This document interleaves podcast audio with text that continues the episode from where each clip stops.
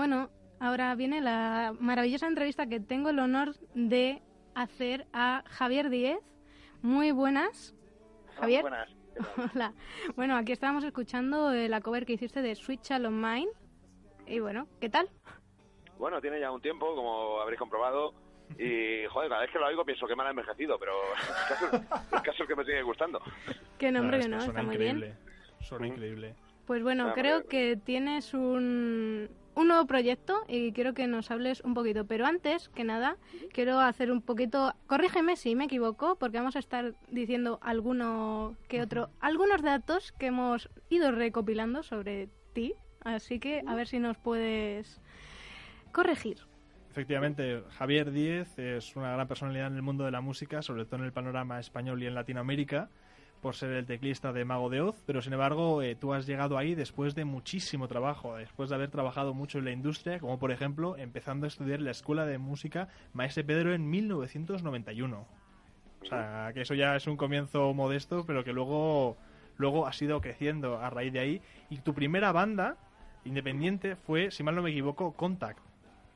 Así es, de hecho, Contact era una banda de hace muchos, muchos años, tenía yo 18 años o por ahí que era una banda de progresivo, intentábamos jugar a ser Theater y éramos muy jóvenes, no se nos dio todo bien, pero fue la primera banda en la que me, en la que me apliqué de verdad, en la que tuve que, que asumir una serie de retos que no había asumido antes y bueno, cuando ya empecé a creerme que podía vivir de ello, que podía dedicarme a la música plenamente después de haber terminado sus estudios y demás, efectivamente fue la primera banda en la que estuve y a partir de ahí ya la escena de rock nacional, primero Arwen, luego New York, luego Jorge Salán, eh, que también fue guitarrista de Mago de Oz un tiempo y y después de trabajar con Mago de Oz en unos años en calidad de estudio, en calidad de músico de estudio y componiendo con ellos, ayudándoles a componer, al final, al quedarse vacante el puesto de teclista, porque Quisquilla eh, abandonó el grupo en 2012, si no me equivoco, pues ahí me, me, llamaron y me dijeron, oye, estás puesto libre, si, si lo quieres es tuyo, y, dije más o menos un mañana estoy allí, más o menos no me acuerdo que, no me acuerdo que respondí, pero fue de, vale, voy, ahora mismo. Hombre, normal, ¿no? O quiero decir, para la ocasión no? que fue... ¿Cómo se, ¿Cómo se dice que no a eso, claro?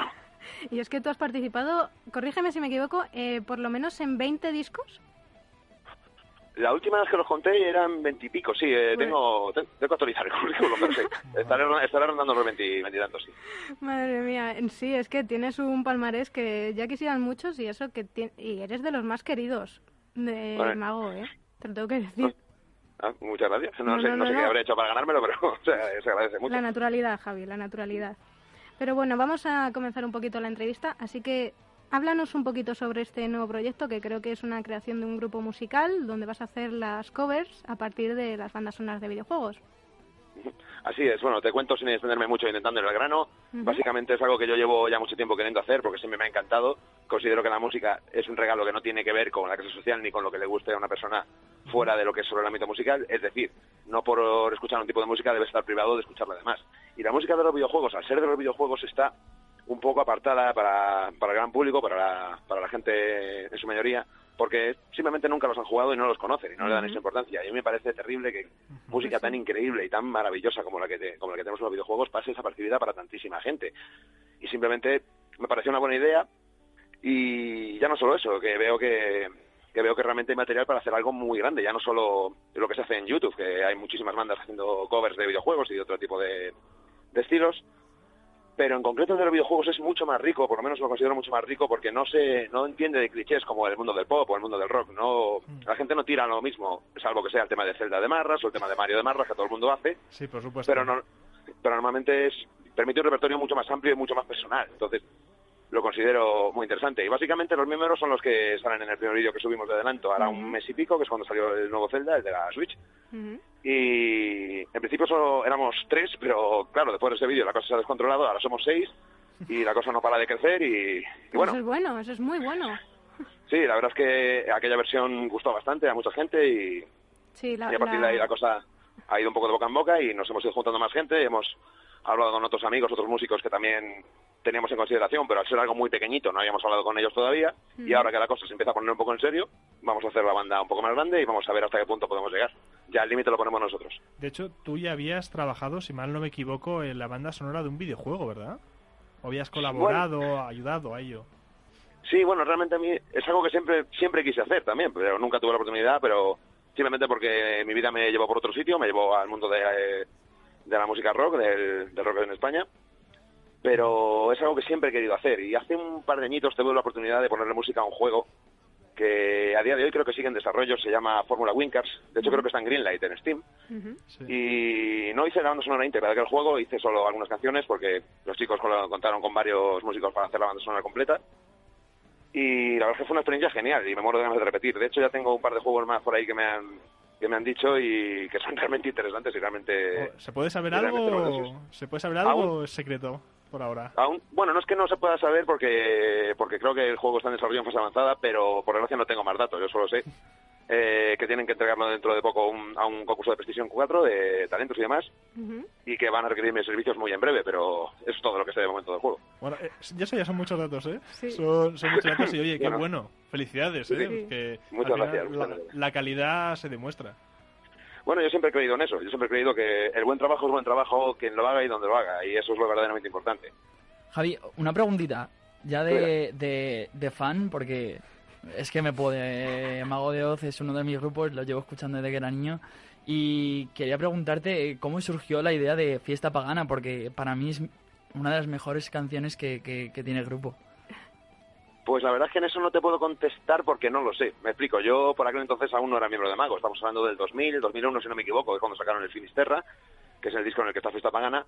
Yo por entonces tenía 20 años y, lo más que sabía de Mago de Oz es que era el grupo que escuchaba a mi hermana. Lo digo completamente en serio, además mis jefes lo saben, que cuando entré en la banda yo no era fan de la banda como tal, yo no era seguidor, nunca fui seguidor de Mago de Oz como tal, pero sí les tenía el respeto que se merecen del puesto en el que están. Son una auténtica leyenda viva de, nuestra cultura. Sí, por supuesto, pero sigue, sigue teniendo la misma esencia, aunque ya haya cambiado y haya sido una reestructuración, sigue teniendo la misma esencia. ¿Cómo te sientes tú con la esencia de, pues, la esencia de fiesta pagana en el grupo? Porque sé que os lo pasáis muy bien en el grupo.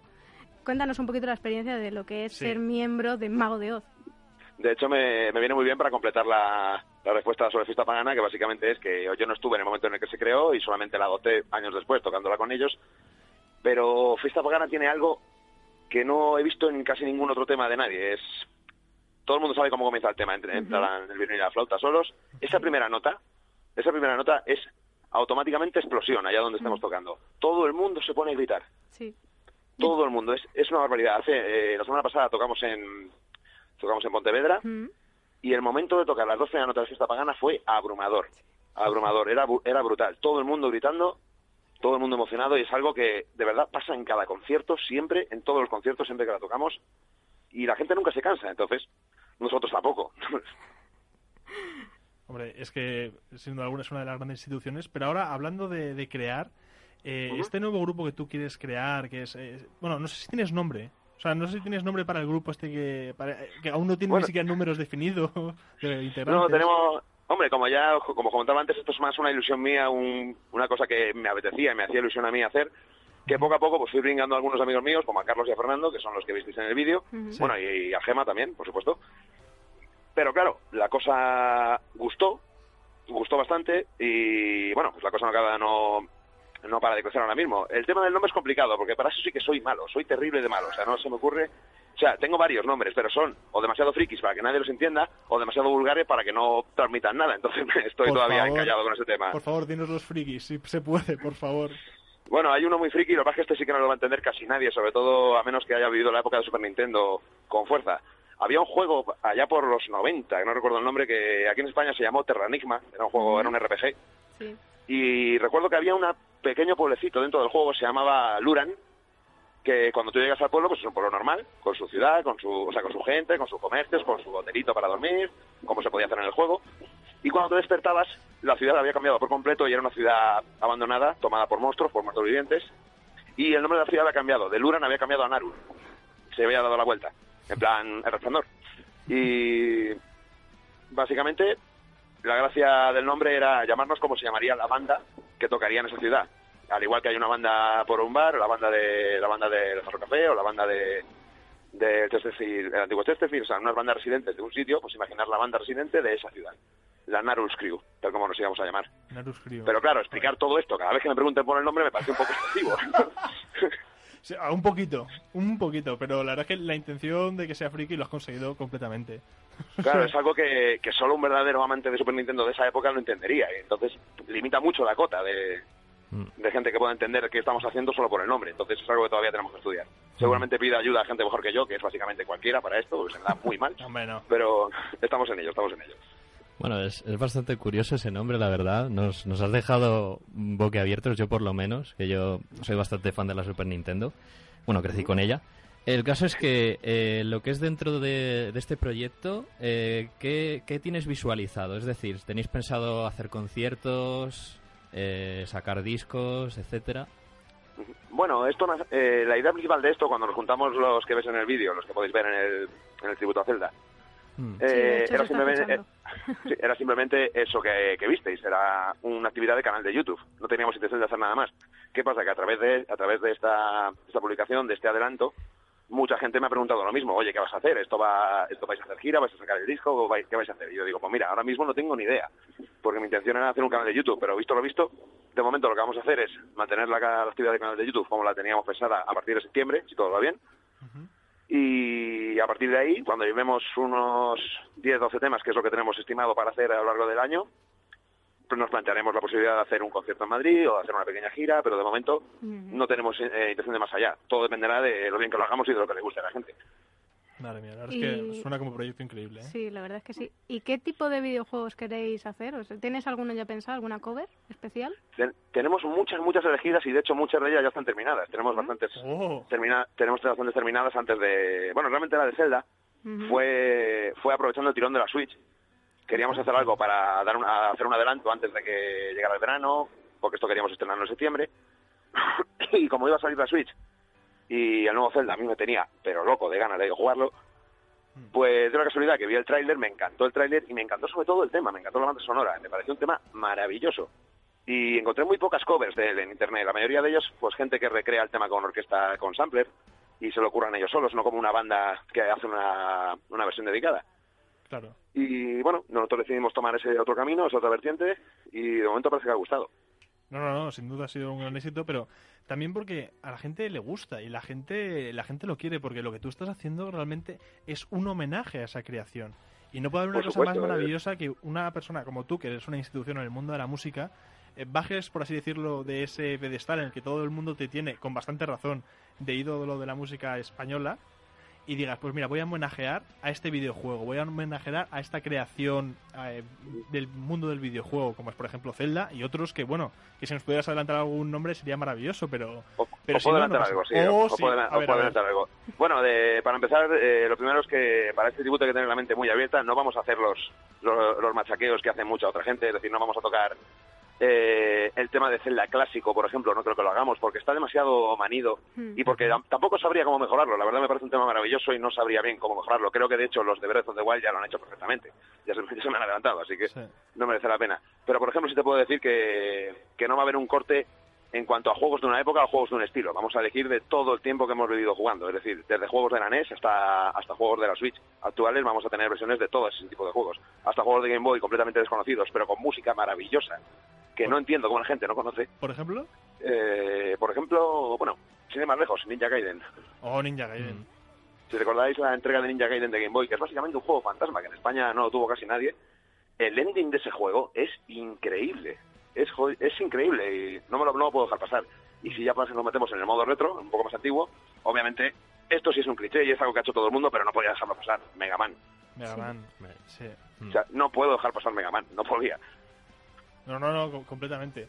Y ya, y ya con esas dos canciones, sinceramente, suficiente, ¿eh? Sí. Suficiente Sí, bueno. creo que nos das a todos los seguidores de los videojuegos. Sí, y ahora Y vamos a... con- Uy, perdona, dime, Javi. No, perdón, un último detalle para, para rematar esta jugada. También decir que el tema, el tema de, la, de la música para videojuegos siempre ha sido algo casi puramente instrumental, obviamente por las limitaciones de la época, sobre todo si tiramos de los 90 para atrás. Pero ya hay materia más que de sobra para hacer muchas, muchas versiones cantadas, y es una de las cosas que tenemos como prioridad. Queremos que la gente pueda cantar estas versiones. Ya no solo el tema de Skyrim, por ejemplo, que es uno de los grandes éxitos Bueno. de los últimos años, sino, por ejemplo, yo qué sé, Metal Gear tiene, banda- Sí. tiene temas tiene temas increíbles cantados. Eh, si te vas incluso a algo más reciente, tienes Splatoon. Mm. O sea, tienes Sí. muchísimas opciones para, para hacer de ese tipo y lo vamos a explotar con toda seguridad. De hecho, es muy posible que el primer tema que sacamos allá por septiembre sea cantado. Que se pueda Pues- cantar, me parece increíble, ¿eh? Pues mucha suerte, Javi. Sí. Y ahora vamos a conocerte porque yo sé que tú eres muy, muy gamer, se nota. Sí, se sí, nota sí, que eres ¿eh? muy nota. gamer. Así que vamos No. con una... No, para nada. ¿Cómo crees? ¿Cómo osas? Vamos a ir a una especie de ronda relámpago donde te voy a hacer unas preguntitas gamer, ¿vale? Muy bien. Venga, juego favorito. Mierda. Venga. Eh, venga, va. Eh, The Secret of Monkey Island. ¿Vale? Hmm. Videojuego que más tirria te da. ¿Qué más tierra me da? En cuanto a que lo odio, que me gusta demasiado, que, que me encabrono con él. Claro, es que que te mundo de eso es muy amplio. En que me encabrona. Sí. Eh, el FIFA. El FIFA 17 en concreto. No puede estar peor hecho. Oh. Electronic Arts, a veces.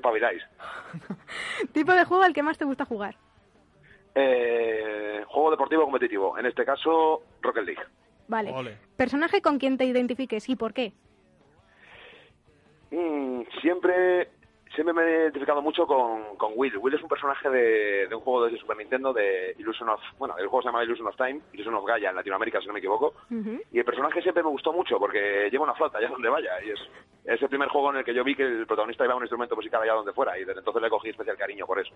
Muy bien. Y última pregunta, ya relájate. Banda sonora que más te haya gustado de todos los videojuegos. Joder. Ah, Es que, vuelve mira, la chunga. no, es que esta pregunta la hemos hecho nosotros en la pregunta de la semana y obviamente no podemos dejar la ocasión de conocer cuál es tu respuesta a la pregunta de esta semana, que es justo esa, la banda sonora que más te ha gustado del mundo del videojuego.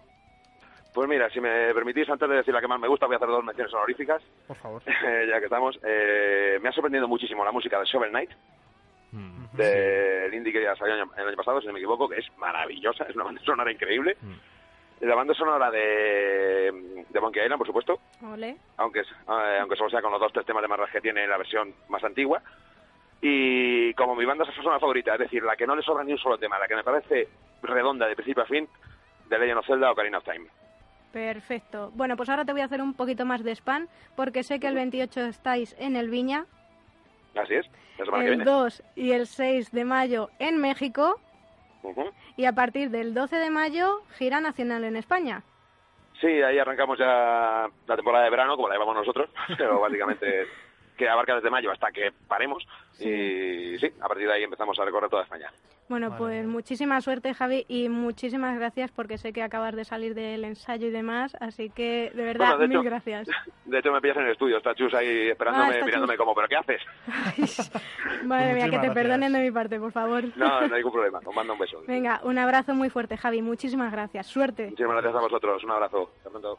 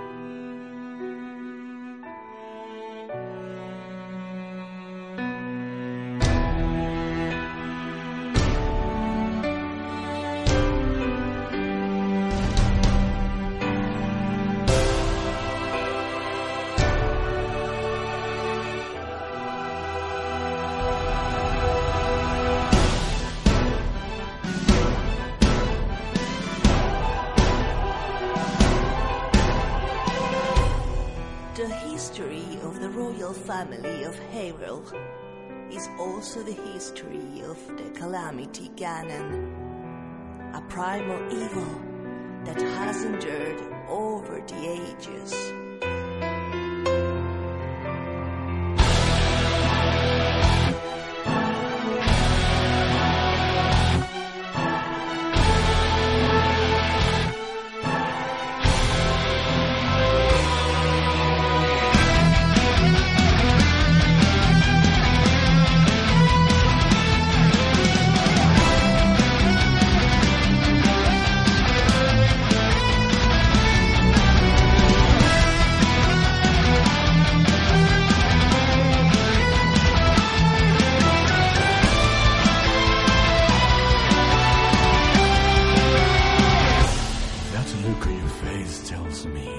You have no recollection of me.